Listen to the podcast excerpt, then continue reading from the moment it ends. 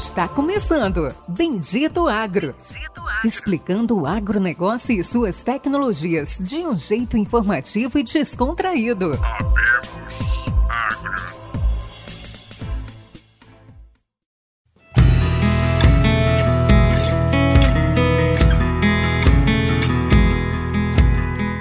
Todos os nossos amigos e ouvintes. Está começando agora mais um episódio do Bendito Agro o seu podcast de conhecimento e inovação sobre o agronegócio brasileiro e do mundo. E este episódio, vamos dizer assim, é mais um episódio especial. Como todos os outros episódios, esse episódio a gente vai trazer um, um novo tema, uma nova abordagem. A gente vai falar o que está acontecendo no mundo, né, principalmente falando da guerra entre Rússia e Ucrânia e o que isso que essa guerra pode afetar o agronegócio brasileiro. Nosso convidado, ele é um convidado que recebeu, vou dizer que eu acho que nunca recebi tantas mensagens tão bacanas sobre este convidado. Ele fez um podcast fantástico. O nome dele é Matheus Pereira. Esteve com a gente no episódio 76. Matheus Pereira Gomes. E hoje ele é sócio-diretor da Pátria Agronegócios, especializada em informações sobre agronegócios aqui no Brasil e no mundo. Matheus, dá aí um um oi para os nossos ouvintes. Olá a todos, agradeço aí a introdução, Pericles. Ah, que bom, cara, que realmente a gente, ah, no última participação, a gente trouxe um bom resultado. É o que a gente, sempre que a gente está se expondo aqui com vocês, a gente tenta fazer o melhor possível. Agradeço mais uma vez o espaço, meu caro. Pô, espero, né, contribuir à altura de receber novos elogios ao canal. Mas é isso. Nós vamos falar, infelizmente não são boas notícias que vêm pela frente, mas são informações importantes aí que o planeta como um todo está sofrendo, né? Uma adaptação a esse conflito geopolítico no leste europeu. Mas bora lá. E quem não poderia faltar? Nosso amigo, diretamente da Colômbia, tomando um cafezinho aí que eu acho que tá todo mundo aqui com inveja, Luciano Carvalho. Fala, Péricles. Bom dia a todos os nossos ouvintes. Bom dia, Péricles, Matheus. Obrigado mais uma vez pela participação. Não poderia faltar o segundo, né, Pérez? O primeiro eu faltei, infelizmente, eu consegui. E muitos elogios aí, igual o Matheus falou. Inclusive, meu pai me ligou, cara, Matheus. Meu pai me ligou e falou: Nossa, que episódio pão. Ah, que legal. Eu liguei, mandei, repliquei os áudios pro Pérez. Vou dar um abraço pro meu pai, que sempre ouve os podcasts aí também. o Luciano ficou com um pouco de inveja, Matheus. Porque ah. o pai dele falou. É, porque o pai dele falou que foi o melhor episódio do Bendito Agro e ele não participou. ele falou isso. Vamos fazer um melhor agora, então. É isso. Eu falei, pô, Luciano, falei. Mas isso a gente deve tudo ao, ao Matheus. Pessoal, antes da gente começar a gravar, curtem, compartilhem, nos ajudem a continuar crescendo. O Bendito Agro vem crescendo nessas últimas quatro, cinco semanas gente precisa do apoio de vocês. Estamos levando aí o que existe de melhor de conhecimento e informação no Brasil e a gente conta com o apoio de todos vocês. Agora, Matheus, sua vez.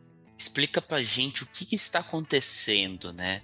Acho que tem recentemente a gente está buscando comprar fertilizante do Canadá, isso é verdade, isso não é. Então, Matheus, o que está acontecendo no mundo? Ó, Breve introdução, então, só para a gente alinhar quem está nos escutando, né? Acho que já não é segredo para ninguém, existe um conflito uh, geopolítico né, no leste europeu entre a Rússia e a Ucrânia. Conflito esse que teve seu estopim ali no finalzinho de fevereiro deste ano 2022 e que acabou, enfim, tomando uma proporção inimaginável no atual momento, né? Quando o conflito se iniciou, todo mundo acreditava que a diplomacia seria soberana, né? É realmente quase, é quase, não vou dizer utópico, mas é, é quase um sonho, assim, a gente pensar que nos tempos atuais, pleno século XXI, a gente, a gente está vendo, né, uma guerra sendo levada adiante, sem o uso da diplomacia, sem o uso realmente de conversas de pessoas elucidadas. Então, esse conflito tomou uma proporção muito grande, é um conflito armado, ele está realmente muito sangrento e acaba que os países diretamente envolvidos têm sofrido né, sanções uh, econômicas, né, não só daqui de nós no Ocidente, mas também de vários países do, do Oriente, né, do nosso planeta. Então, a Rússia, que aparentemente foi a progenitora de toda essa, essa bagunça que a gente tem vivido por agora, né? Tudo por conta de, vamos dizer, talvez ego, de querer reconquistar um território que foi emancipado há três décadas atrás. Uh, não só isso, né? Fica acabando uh, visivelmente, né? Muito uh, se sentiu muito incomodada, né? Com, com, com os rumos que a Ucrânia estava tomando, né? Que seriam buscar aliados dentro da OTAN, que, enfim, que é uma aliança direcionada pela potência econômica e bélica norte-americana, Estados Unidos. Então, esse conflito realmente ele se iniciou, ele está em vigência ainda nesse atual momento que a gente está aqui batendo esse papo. E acaba que, uh, ah, para a gente tentar, né, não a gente, mas outros países não envolvidos diretamente no conflito, têm tentado criar né, mecanismos econômicos para que uh, o país envolvido, né, no caso a Rússia, seja diretamente afetado com alguma sanção econômica, com algum bloqueio econômico, um bloqueio financeiro. Então a gente tem vivido por agora a grande parte das empresas ocidentais, né, que são multinacionais, empresas que vão desde o varejo até o ramo alimentício, estão interrompendo as atividades dentro do, da Rússia, né? Isso se enquadra também para empresas do, do setor financeiro, né? Como são as empresas de cartões de crédito, grandes bancos estão interrompendo os negócios dentro da Rússia, que aparentemente a Rússia que tem instigado cada vez mais a manutenção desse conflito armado. A Ucrânia, pelo que a gente tem visto até agora, tem tentado resolver pacificamente ah, essas conversas, né, essas divergências que têm existido com, contra o governo de Putin. E, enfim, essas sanções, né, essas barreiras econômicas financeiras que se, estão sendo impostas por essas grandes empresas aqui do nosso Ocidente, né, grande maioria delas americanas, elas estão ferindo realmente a Rússia, estão machucando os russos, estão ah, dificultando muitas negociações russas, né, que, é, que são, primeiramente, um dos maiores produtores de trigo no planeta, são um dos maiores extratores de fertilizantes no mundo, e acaba que a Rússia, para tentar contrapor, né, ou fazer criar retaliações às sanções, né, que é fazer contramedidas, já que o mundo ocidental está contra a Rússia, a Rússia agora também quer se virar contra o mundo ocidental. Então a gente tem observado que cada vez mais o Putin né, e sua equipe presidencial tem se mostrado inclinada a criar retaliações impedindo também que nós aqui no Ocidente, continente americano como um todo, consiga fazer compras de fertilizantes. E o quão isso é grave? Né? A gravidade do negócio, Péricles e Lúcia, ela se dá por conta de que quase um quarto, 24%, de todos os fertilizantes importados pelo Brasil são provenientes da Rússia. Então, fertilizantes que eu sei que imediatamente quem está nos escutando, ah, fertilizante é soja, fertilizante é milho, que não, pessoal. Fertilizante também é hortaliça, fertilizantes também estão, estão nos pomares. Então, não são só as grandes culturas que estão sendo afetadas por essas possíveis retaliações russas, mas também a gente vai ter problemas diretos a, a verduras, a frutas, e acaba que isso gera uma consequência secundária de uma superinflação em todo o setor alimentar. Então, se hoje está caro realmente para ir no supermercado, fazer a compra de um quilo de arroz, fazer a compra de uh, algumas maçãs, algumas bananas, se realmente a gente tivesse retaliação aplicada uh, contra nós aqui no Ocidente, né, impedindo que a, a Rússia continue os embarques e exportação de fertilizantes aqui para o Brasil, pode ter certeza que a gente vai ter também preços na prateleira, preços de gôndola de produtos alimentares ainda em crescimento ao longo das próximas semanas e meses. Então é um problema grave, é um problema de uh, é uma questão de, de, de, segurança alimentar, não só aqui no Brasil, em todo o continente americano, em todo o continente europeu. Então é, é algo que realmente está tá tirando o nosso sono por aqui, viu, pessoal? E realmente é grave a situação que deu início né, num conflito geopolítico, basicamente territorial, um conflito territorial, e que agora a gente já está tratando de segurança alimentar no globo por conta ah, de retaliações russas diante de sanções do lado ocidental. Então, basicamente, essa a introdução do que está acontecendo, né? Périx e Lúcia. Matheus, maravilha, uma excelente introdução, né? uma introdução, é, de certo ponto, assustadora, preocupante. A gente não está realmente, quando muitas pessoas, às vezes, que estão fora do, do, do agronegócio, quando escuta lá de fertilizante, pensa em soja, em milho, né? E não é só isso, vai muito além disso, vai muito mais longe. A gente está falando de produtos primários de, que estão na mesa do brasileiro, na mesa do consumidor, né? Então, você gostando ou não gostando do agro, isso vai te impactar de qualquer forma, né? E a pergunta, Matheus, é: nós temos um plano B hoje? Como seria feito isso? Ou não? Olha, essa é, é, realmente a pergunta que tem mais sido levantada aí nos últimos tempos, viu, Lúcia? A gente está, juntamente com a ProSoja Brasil, né, que é uma representante da grande cultura chamada soja aqui no nosso país, a gente está tentando desenvolver planos né, para trazer soluções. E o plano B existe, o plano C existe, o D vai de plano B a Z, na verdade. E a gente tem que começar a pôr em prática quanto antes, viu, Lúcia? Primeiramente é ressaltar que a Rússia realmente não pode ter a capacidade de criar essas retaliações por conta da segurança alimentar que ela pode colocar em xeque né, em todo o planeta. A nossa ministra Tereza Cristina, ela está junto com a FAO, que é a Organização ah, da Agricultura e Alimentos Mundial, ela está junto com a FAO tentando classificar fertilizantes russos como uma questão de segurança alimentar. Se ela consegue fazer essa classificação, a, a Rússia acaba sendo impedida né, de criar essas retaliações. Ela pode criar outros tipos de retaliações, empresas privadas russas, eventualmente deixando de fazer negócio com nós aqui no Ocidente. Enfim, algo que esteja mais no controle do governo. Porém, a primeiro, o primeiro plano realmente é, é tentar né, classificar essa, a questão fertilizantes russos como algo que não é de domínio de Putin. É algo que realmente vai afetar todo o planeta uh, e realmente pode deixar alguns países aí com índices de fome, né, de extremamente elevados. Eu sei que é muito a gente falar em fome no Brasil parece uma realidade muito distante, pessoal.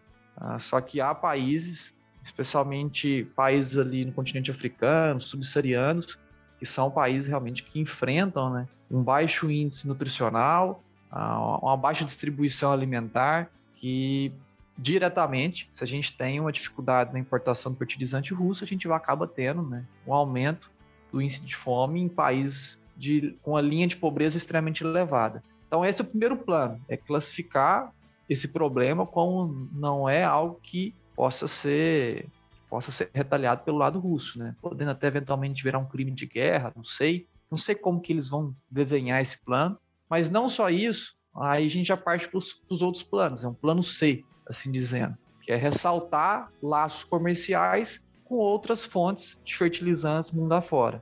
A gente tem nosso primeiro parceiro, nosso principal parceiro econômico na compra de fertilizante era a Rússia, o segundo é a China, o terceiro é o Canadá. Então a gente primeiro a gente vai tentar ressaltar esse laço comercial com os chineses, com os canadenses, vendo qual a capacidade deles suprirem essa possível falta uh, de fertilizantes do lado russo. E depois de tudo isso, a gente tem um plano D, que seria realmente poder né, incentivar a extração de fertilizantes minerais dentro do Brasil, que é o plano de nacionalização dos fertilizantes do nosso país. Sempre foi um assunto extremamente delicado, extremamente complexo, especialmente porque essas fontes minerais de fertilizantes no nosso país, elas estão concentradas especialmente em terras indígenas ou em terras de proteção ambiental. Então, se a gente está falando desses, desses, dois, eh, desses dois territórios extremamente complicados de serem abordados, de fato são, são políticas que elas devem ser profundamente estudadas para a gente não gerar realmente o um impacto ambiental negativo se a gente deliberadamente liberar essa, essa extração nesse território brasileiro, que é de grande maioria ou indígena ou território de preservação ambiental. A gente precisa ter planos ali de, enfim, de realocação indígena, planos de reflorestamento ambiental, se caso houver a permissão da extração de fertilizantes nessas zonas, porque o Brasil consegue sim ser autossuficiente em fertilizantes por 5, 6, 8 séculos, caso a gente consiga ter realmente a extração uh, agressiva aqui no nosso país. Só que isso é um assunto muito delicado. Isso aí é um plano de último caso, já volta a ser discutido, volta a ser pauta parlamentar. Isso está rodando realmente nos bastidores de Congresso, bastidores do Senado, até na, nos bastidores da própria presidência, para a gente poder realmente ter um plano mais efetivo, né? de não ser mais um, um dependente direto de outros países que estão suscetíveis a entrar num conflito como esse e simplesmente cortar o laço comercial com o Brasil, que pouco tem a ver com o que está acontecendo por agora. Então são esses planos por agora, Lúcio.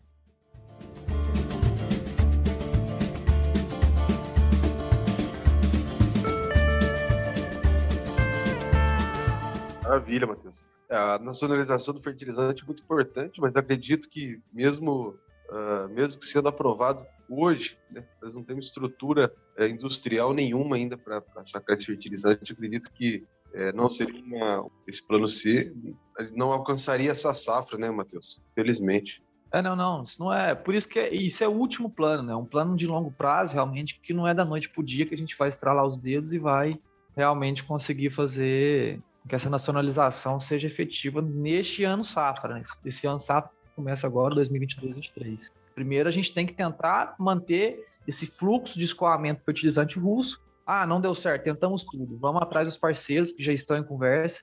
A gente vê o quanto eles conseguem suprimir da falta do russo.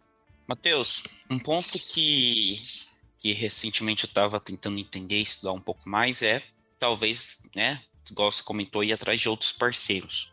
Só que assim, o que, que muda muito é questão de Canadá, Marrocos, eles têm jazidas não são as mesmas jazidas que a Rússia tem. Queria que se, se você pudesse explicar um pouco, né? Eu acho que um caso muito interessante é a Nutrien, que é uma empresa canadense que é muito grande e recentemente ela vem tendo um foco de crescimento no Brasil. E o que queria pedir, né, já que você vem trabalhando com a ProSoja Brasil, até tenho um amigo que, que é um dos, dos coordenadores aqui da ProSoja, o Natan Belusso, ele estava comentando que já tem ali alguns, algumas ideias, algumas estratégias que a ProSoja tem, que vai realizar. Uh, queria que você pudesse comentar. Dá para substituir? Não dá para substituir? É possível? Uh, e também, né, um ponto que eu acho que talvez seja bem importante dizer é se é possível substituir e se eles conseguem, né, é, vamos dizer assim, suprir a demanda do fertilizante russo?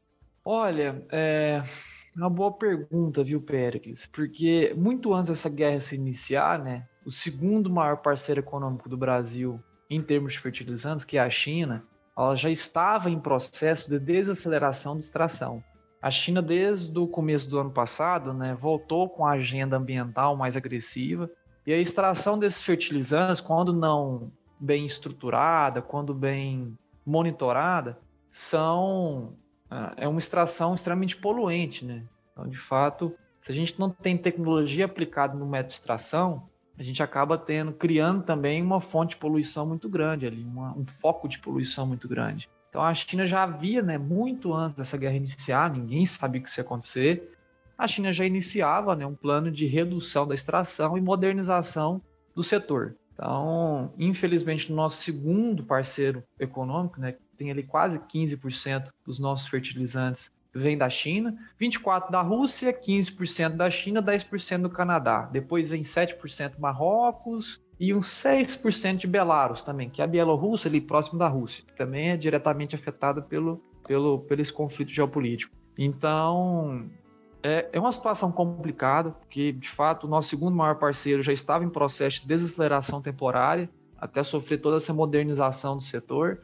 E depois a gente tem o Canadá, ah, que por localização está muito mais favorável, né? O Canadá acelerar o fluxo de entrega de fertilizantes aos norte-americanos, que são ali vizinhos, do que dar prioridade para nós aqui na América do Sul.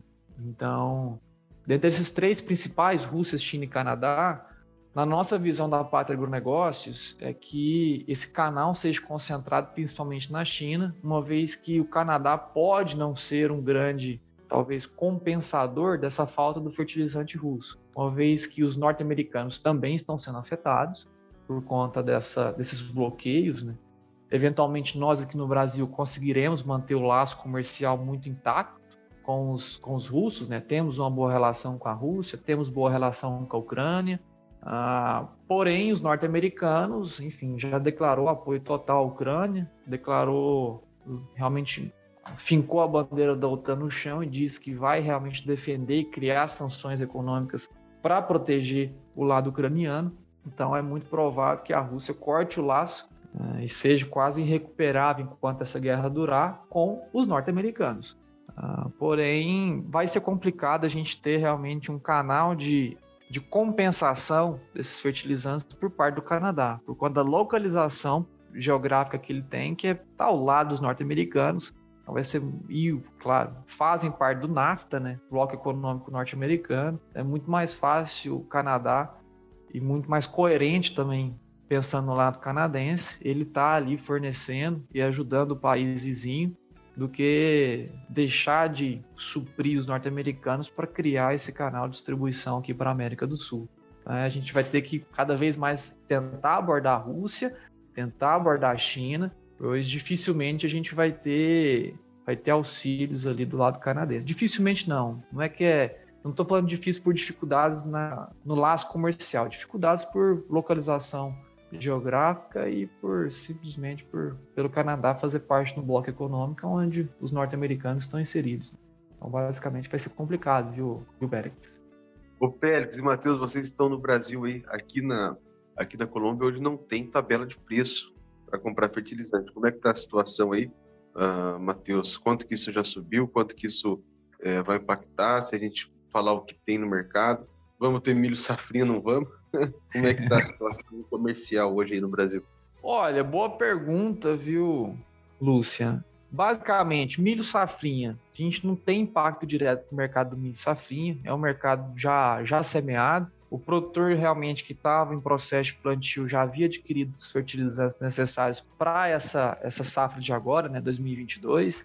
Os impactos são mais respingarão né, na próxima safra 22-23, que é a safra de milho ou soja verão, que inicia ali em agosto, setembro, depende muito do estado, e ela vai ser colhida só no ano que vem. Essa é a nossa preocupação. Só que o grande fator do mercado de fertilizantes é que antes da guerra iniciar, ali entre meados de janeiro e meados de fevereiro, o mercado de fertilizantes como um todo já estava numa curva descendente de preço. A gente teve enfim, se tratando talvez de cloreto de potássio, a gente chegou a ter preço por tonelada uh, rodeando a casa dos 750 dólares no porto, uh, muito antes da guerra, né? uma queda de quase 150 dólares a tonelada. E logo após o início da guerra, né, a primeira coisa, as distribuidoras de fertilizantes paralisaram os negócios, pois não sabiam que, a gente, o que aconteceria, como seria a logística, se teria produto suficiente para ser entregue. E quando começou a voltar as negociações com o produto já estocado no Brasil, os valores já estavam 150, 200 dólares a tonelada acima do que estava sendo exercido até meados de fevereiro. Então os preços subiram muito, Lúcia. Realmente tá foi agressivo o salto assim, nos preços de fertilizantes do, do, do último mês para agora. E infelizmente essa tendência continuará a mesma. Ah, os preços de fertilizantes dificilmente sofrerão recuo, né, sem ter claramente definido que a gente quais vão ser né, as novas fontes ou se realmente ou não a Rússia vai continuar enviando esses fertilizantes aqui para nós no Brasil. Então, basicamente, está complicado. Tabelas de fertilizantes estão sendo jogadas para o chão. Grande parte das distribuidoras ou misturadoras não conseguem ter preços agora. Está difícil, está difícil realmente, por conta da incerteza logística, puramente por conta disso. Tá, perfeito. Um ponto que, que a gente tem que entender é assim: é, a gente tem algumas tabelas, então hoje vou falar alguns números, 1.100, 1.200 dólares. E recentemente a gente foi comprar fertilizante, a gente fechou com algumas empresas aqui no Mato Grosso, mas eu acho que a grande dúvida, o grande medo que o pessoal tem realmente é o futuro. Então, eu fico um ponto, né? E eu queria perguntar se existe alguma estratégia, né, igual você comentou da ProSoja, que já está na, né? Você comentou da, da parte do Brasil, mas existe alguma outra estratégia que a ProSoja já está fazendo? Porque, assim, pelo menos a minha ideia é, é, vamos pegar a China, ela é uma grande exportadora de nitrogenados. Não sei se eu estou correto.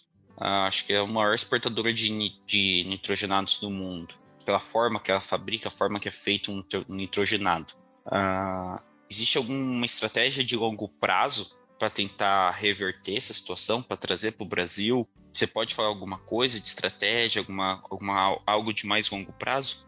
Olha, é, posso sim, Péricles. Assim, em linhas gerais, né, o, a ProSoja Brasil, né, ela é uma representante do setor da soja aqui no nosso país e ela é uma representante mundo afora. Né? Ah, basicamente, é, é, são é uma entidade de lobistas, né? Lobistas não é uma palavra ruim, pessoal, não são de lobos.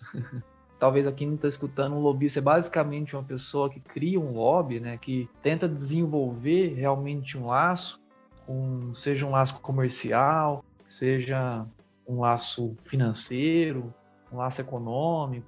Então, ele, é, basicamente, a ProSoja ela tenta mostrar né, para os nossos países com, com, diretamente ligados com o comércio da soja no, no nosso Brasil, tenta mostrar para esses países o qual a nossa soja é sustentável, o que, que tem sido feito aqui dentro, tenta abrir novos mercados. Então, a ProSoja, Félix, ela basicamente ela é uma, uma fomentadora desses projetos.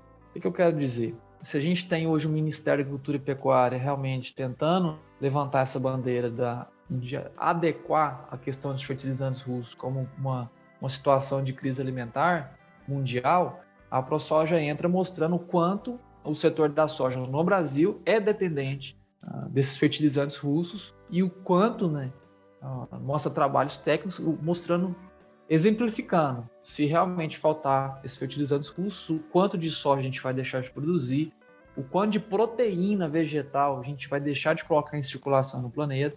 A gente ia falar, ah, soja, soja é só chinês. Não, pessoal. Soja ele tá no seu dia a dia, tá no teu óleo, tá no teu arroz que você, você enfim, afoga todos os dias. Ele tá no, no, teu frango que você tá comendo, ele tá na tua carne vermelha que você come, tá no, na tua carne suína é base alimentar da, de, de, de, animais de grande porte aqui no país, da pecuária como um todo. Então, a soja não é só do chinês, a soja está realmente no, no, no, cosmético.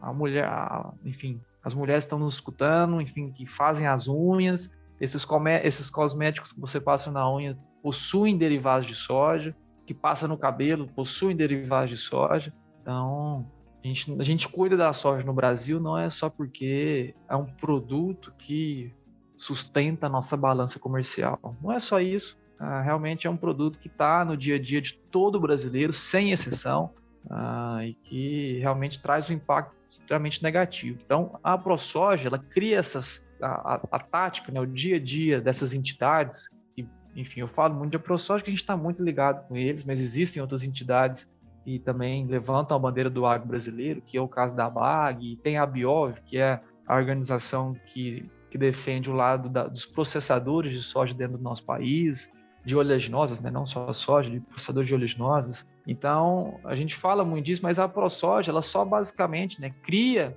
né, os relatórios técnicos mostrando quanto é prejudicial essa situação. Sabe? O quanto ela impacta na cadeia da soja e o quanto essa cadeia da soja impactada vai trazer de prejuízo não só para o Brasil, para os brasileiros, mas também para todo o restante do planeta. Então é isso, sim, esse é o trabalho. Realmente essas entidades tentam desempenhar no dia a dia. É fomentar os nossos representantes políticos lá em Brasília com informações técnicas ah, de como, enfim, para eles poderem criar projetos de lei ou criar estratégias comerciais para trabalhar esses problemas no setor. Maravilha, Matheus. Já puxando aí uma, pergunta para o encerramento aí. O que você acredita? Como que isso termina? Está longe de acabar esse conflito? Uh, vai acabar ali com, com, uma negociação, um acordo entre, entre Rússia e Ucrânia? Não vai? Vamos seguir? Vai continuar? Vai piorar o terrorismo que está acontecendo? Qual é a sua opinião? Olha, isso é uma pergunta. A pergunta que ela dá para jogar o cara na fogueira, né, Matheus? Pode falar. Ninguém sabe essa responder, né, cara? Mas vamos, é legal ouvir a opinião. Vamos lá. É, ó, vou trazer um caso histórico. Ah, alguns anos atrás, a Rússia entrou em um conflito semelhante, né, um conflito geopolítico territorial com a Chechênia.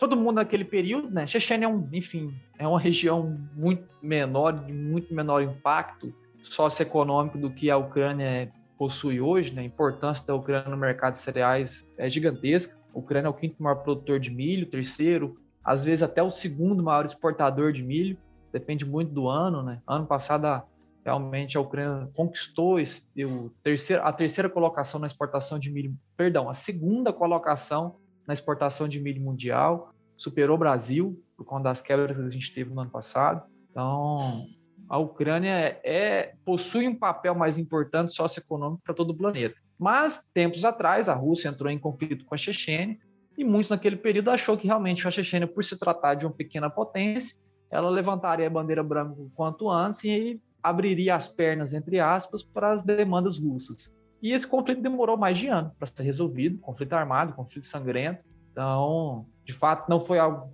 do, resolvido da noite para o dia, não foi algo resolvido na diplomacia limpa, né? Foi uma diplomacia extremamente problemática, muito trabalho foi, foi, foi exercido sobre esse, esse conflito russo-chechene. Porém, né, agora na Rússia e Ucrânia, a gente está vendo efeito desse mundo ocidental, pessoas mais interessadas e atentas né, a esse conflito Rússia e Ucrânia, por conta da importância dos dois países. Nós acreditávamos né, que, esse, como eu já disse no começo, acreditava que esse, esse conflito seria resolvido na conversa. lá atrás, a gente talvez nem teria tomado essa proporção que tomou. Então é muito difícil a gente traçar uma linha de quando esse conflito vai encerrar, viu, Pérez e Lúcia? É, isso pode levar alguns dias, pode levar semanas, pode levar anos para serem resolvidos. Então, nós como brasileiros, né, pensando, sendo patriotas, né, defendendo talvez a nossa posição econômica no planeta Terra, acredito que nós, como brasileiros, precisamos, independente de Rússia com Ucrânia, finalizar esse conflito amanhã ou daqui a um ano, a gente precisa procurar alternativas para diminuir essa dependência do setor de fertilizantes que a gente tinha com os russos. A gente, eu acho que mensagem, talvez a mensagem mais clara que eu quero deixar aqui para quem está nos escutando é que esse esse limão azedo que foi, que tem sido nesse conflito Rússia-Ucrânia, eu acho que a gente poderia aqui no Brasil espremer ele e fazer uma boa limonada, tomando isso como um aprendizado e não ser tão dependente de um único país como a gente sempre foi na questão da importação dos fertilizantes russos. Então é procurar alternativas, procurar não só ressaltar outros parceiros comerciais, mas como eu disse, ressaltar também ah, criar né, políticas da extração dos fertilizantes minerais que a gente tem dentro do nosso próprio território brasileiro. Até por questão, por segurança brasileira, a gente poder realmente ter legislações claras né, e diretas de como a gente vai poder fazer essas extrações aqui dentro do nosso país. Então, não vou dizer um presente, porque dizer que isso foi um presente diante de uma situação tão uh, humanamente feia, né? Realmente vai ficar marcada na nossa história como século XXI a gente está traçando uma guerra que está matando centenas de pessoas, talvez vai chegar a matar milhões, milhares, não sei. É impossível a gente ter esse, essa estimativa por agora. Não sou um especialista em guerra, mas acredito que isso possa, a gente pode trazer, tirar bons frutos da situação. Nós aqui no Brasil, falando estritamente de economia e finanças, a gente pode ter sim uh, bons resultados com esse conflito, procurando alternativas, até para eventuais problemas no futuro.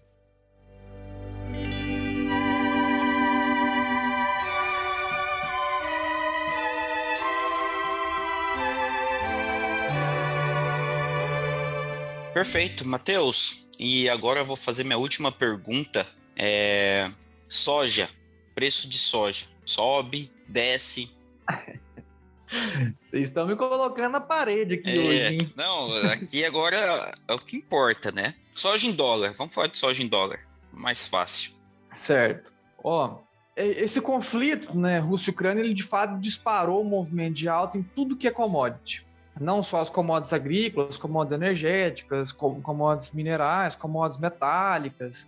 Tudo subiu, de fato, por conta da incerteza do qual seria a proporção desse conflito, né? E, e sempre na história, quando a gente teve guerras, sejam civis, sejam guerras mundiais, matérias-primas sempre foram sofreram grandes valorizações. Commodity, toda commodity é uma matéria-prima, né? Talvez a tradução mais coerente que a gente possa ter de commodity é uma matéria-prima padronizada.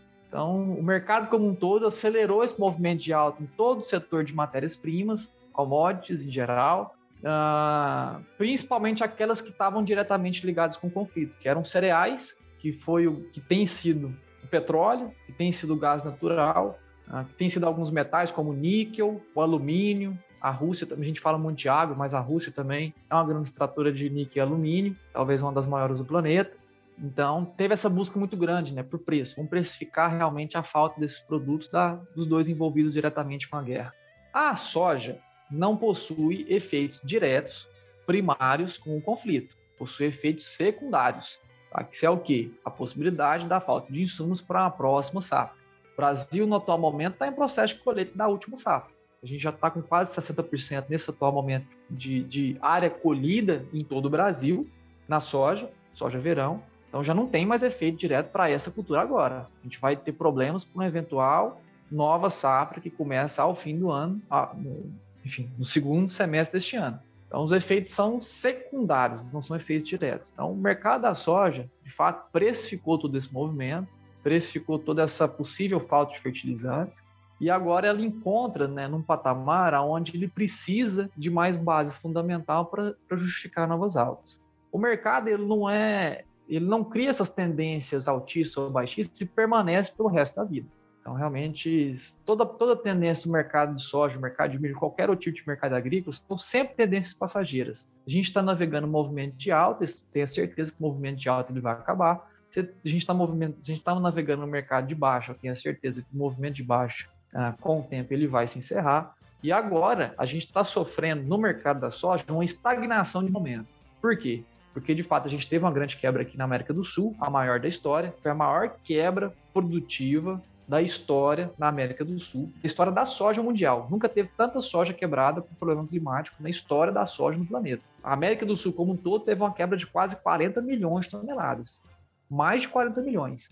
Realmente é uma quebra muito agressiva, nunca se perdeu tanta soja por problema climático. Então, já 2022 já é um ano com um déficit de oferta na América do Sul.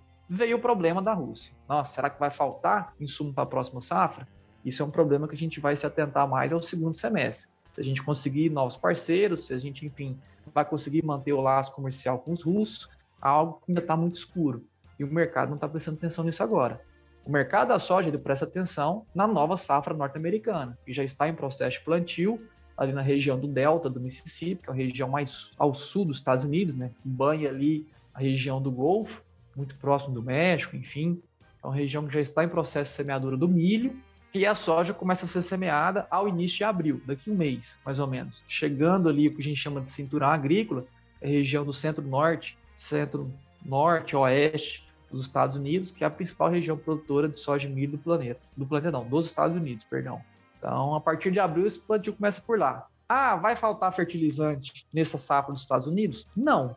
O produtor realmente que já criou a intenção de plantio, já está preparando o solo. Nos Estados Unidos, o solo começa a ser preparado na colheita da última safra, lá do ano passado. Então já não há o problema direto para esse ano de safra não existe. O mercado da soja agora ele quer entender realmente sobre a qualidade das lavouras em campo nos Estados Unidos. Será que teremos problemas de safra? Será que teremos, assim como teve aqui na América do Sul, talvez uma grande quebra na América do Norte? E aí que eu deixo a deixa. Nos anos anteriores, e presenciamos um Lanina dessa intensidade e sob recorrência, o que, que é? Na safra retrasada, a gente teve um Lanina. Na safra passada, a gente teve um Lanina. Ou seja, essa última safra brasileira 21-22 é um, foi um ano de recorrência de Lanina, que é aquele fenômeno climático que esfria as temperaturas oceânicas no Pacífico Equatorial e acaba tirando as chuvas que seriam oferecidas para o sul do Brasil e toda a Argentina. Beleza. Isso aconteceu, é recorrente em todos os anos que a gente teve esse problema, esse problema, esse fenômeno climático recorrente para a América do Sul, os norte-americanos também tiveram problemas de safra. Este ano a história vai se repetir? Infelizmente só deu sapo por agora. Porém, na história, todos os anos que isso aconteceu, os norte-americanos também tiveram alguns, algum prejuízo. Teve anos que foram prejuízos enormes, gigantescos, teve anos que os prejuízos foram bem pequenos, quase irrelevantes.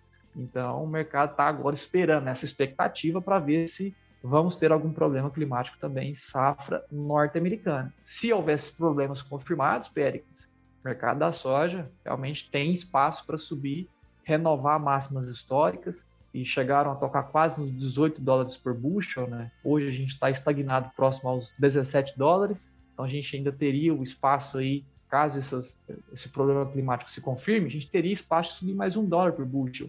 Ah, o que é um dólar por bushel no Brasil? seria mais ou menos ali 2 dólares e 20 por saca, seria, convertendo nos, nos, valores de hoje, seria quase 15 reais por saca a mais aos preços da soja, poderiam ser repassados ao mercado brasileiro, caso problemas climáticos apareçam no radar para a safra norte-americana, que está só começando por agora.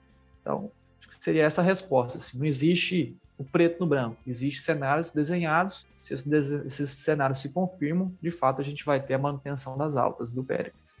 Perfeito, Matheus. Obrigado. Acho que essa foi realmente a última pergunta. E. Depois de duas perguntas fáceis, tranquilas como essa, vou fazer um prognóstico. Lá vem. É, do conflito leste europeu, né? Fez um posicionamento agora de safra, Brasil, dólar, soja, Brasil e Estados Unidos. Quero saber, Matheus, quando que o Palmeiras vai ganhar o Mundial, cara? Ah. Olha, não sou palmeirense, Lúcia, sou casado com palmeirense verde de coração. Então, eu aqui, usando realmente quase, a gente já teve dois mundiais, não só um. Aí, então... aí sim, hein? Defendendo a esposa. Eu também sou palmeirense, também. Mas esse negócio de mundial não importa, não. O importante é ter dinheiro no bolso. Pessoal, é isso aí. Terminamos aqui. Matheus, muito obrigado. Obrigado por toda a aula, obrigado por nos esclarecer sobre toda a situação. Lucian, eu vou, vou colocar você no mudo. Editor, Léo, por favor, edite o senhor Lucian. Brincadeiras à parte, Matheus, muito obrigado. É, foi bem esclarecedor o que está acontecendo. Então, aqui para o produtor, ele já sabe mais ou menos o que vai ocorrer, mas ainda pensando pelo lado positivo, a gente tem um bom, a gente ainda tem um bom valor de troca de commodity. Então, por mais que se torne mais caro o fertilizante, a gente tem ali um compensador no preço da commodity no atual momento. Algum recado final? Um abraço para o pai, igual o caso do Lucian, e a gente vai buscar o encerramento. Ó, vou mandar um abraço pro pai do Lucian, então. Já que gostou da última, espero ter gostado dessa. Abraço para todo mundo que nos assiste, que nos escuta, perdão.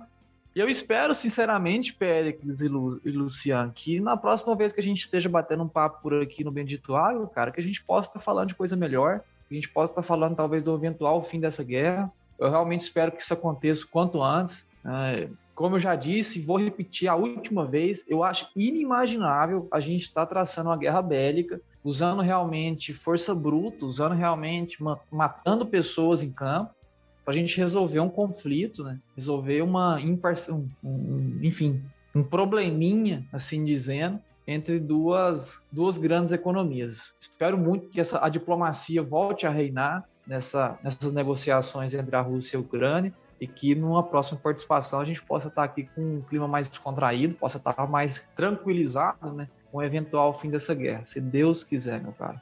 Deus quiser, Matheus, isso aí. Espero que nosso próximo bate-papo seja mais tranquilo. Espero que seja recorrente e rápido também. Queremos contar sempre com a sua recorrência, com a sua participação aqui. Obrigado a todos, obrigado Félix, Matheus. Um grande abraço, um abraço para meu pai e para todos os ouvintes. Obrigado a todos e até a próxima semana.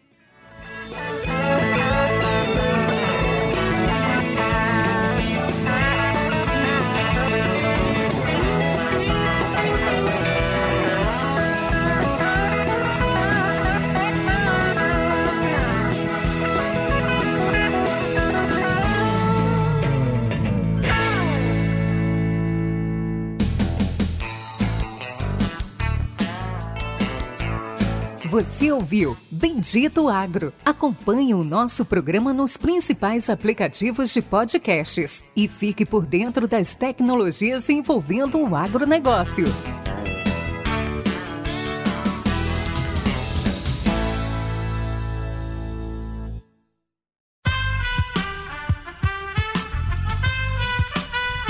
Esse podcast foi editado por Aerolitos Edição Inteligente.